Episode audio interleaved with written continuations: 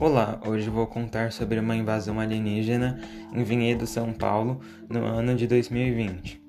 Começava mais um dia normal, adultos indo trabalhar, crianças e jovens indo à escola, e o movimento das ruas estava começando. Um dia normal.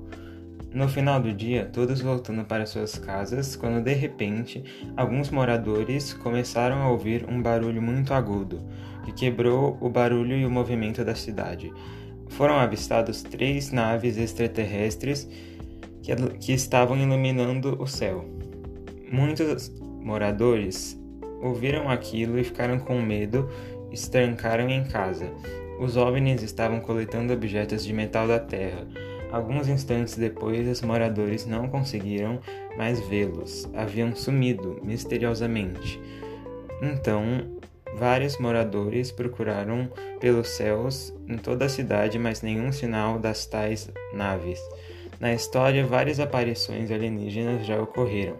Muitas são mentiras ou ilusões, às vezes fenômenos naturais confundidos, mas algumas não temos certeza como saber se foram verdade ou não.